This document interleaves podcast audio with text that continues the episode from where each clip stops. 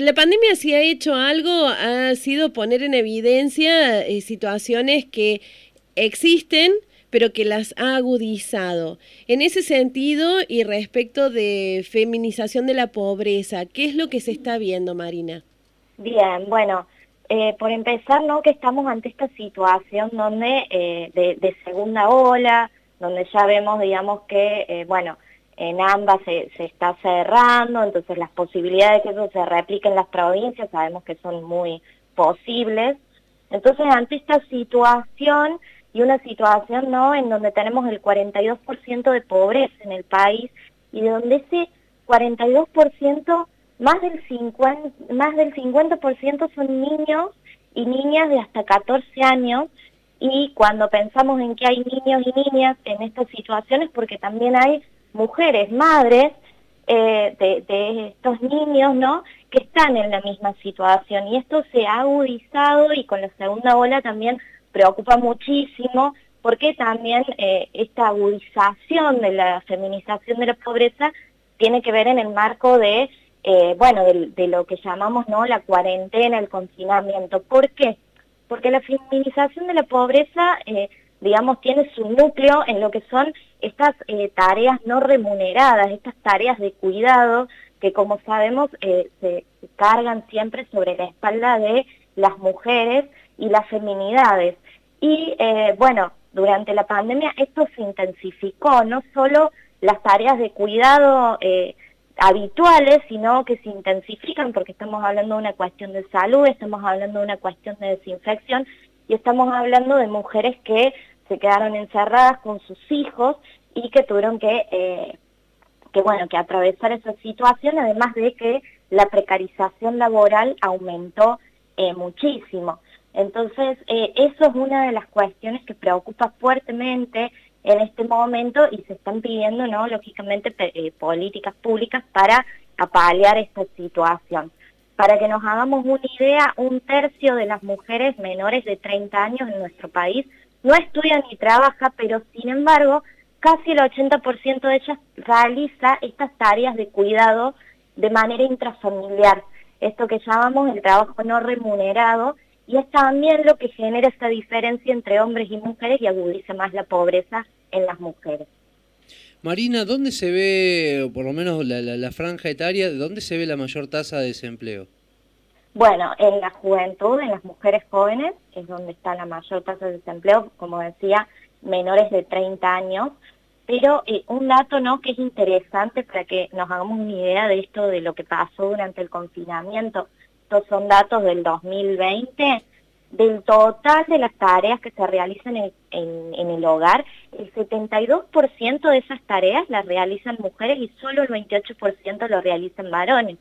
Y esto también tiene que ver con las condiciones que ofrece el mercado laboral, porque se toman menos mujeres y además se paga menos a las mujeres. Entonces, en una familia lo que sucede muchas veces ante una situación donde alguien se tiene que quedar y hacerse cargo del hogar, de los hijos, de personas mayores, ante la, posibilidad de que a las mujeres que se les paga menos y sale a trabajar el varón, digamos, pero porque también el sistema capitalista está estructurado de esa forma y se alimenta de estas tareas de cuidado que realizan eh, las mujeres. Marina, ¿cuán lejos crees que estamos de empezar a plantear seriamente la remuneración de estas tareas de cuidado que hoy por hoy las, las mujeres las ejercemos gratis y deberían estar remuneradas? Eso por un lado. Y después de llegar a esto, de la equidad al menos en cuanto a la remuneración respecto de los géneros. Y eh, la verdad que tiene que ver, eh, digamos, falta muchísimo. Hay ahí toda una discusión y, y que se está discutiendo no desde eh, las, e, las economistas feministas, ¿no? Por ejemplo, ¿qué se empieza a discutir ahora? decir, bueno, ¿qué pasa? ¿Se le está pagando el FMI? ¿Se le va a pagar?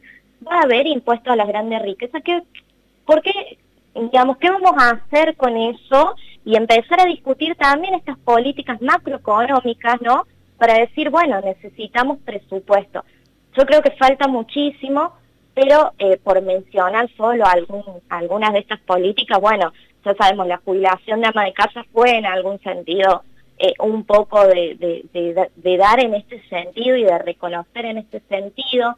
y por ejemplo también una de las cosas que, veía eh, es que, bueno, se están planificando armar más o menos 300 eh, centros de, digamos, de guarderías para sectores más vulnerables, ¿no? Entonces, esto es lo que también llamamos las infraestructuras de cuidado y son este tipo de políticas públicas las que se están pidiendo. Sin embargo, eh, es como que falta muchísimo presupuesto en, este sentido y vamos como muy lento, pero bueno, seguiremos discutiendo y también así, desde lo más grande a lo más pequeño, porque eh, lo personal es político, como decimos las feministas, y lo que pasa adentro de las casas también impacta en nuestra forma de vivir.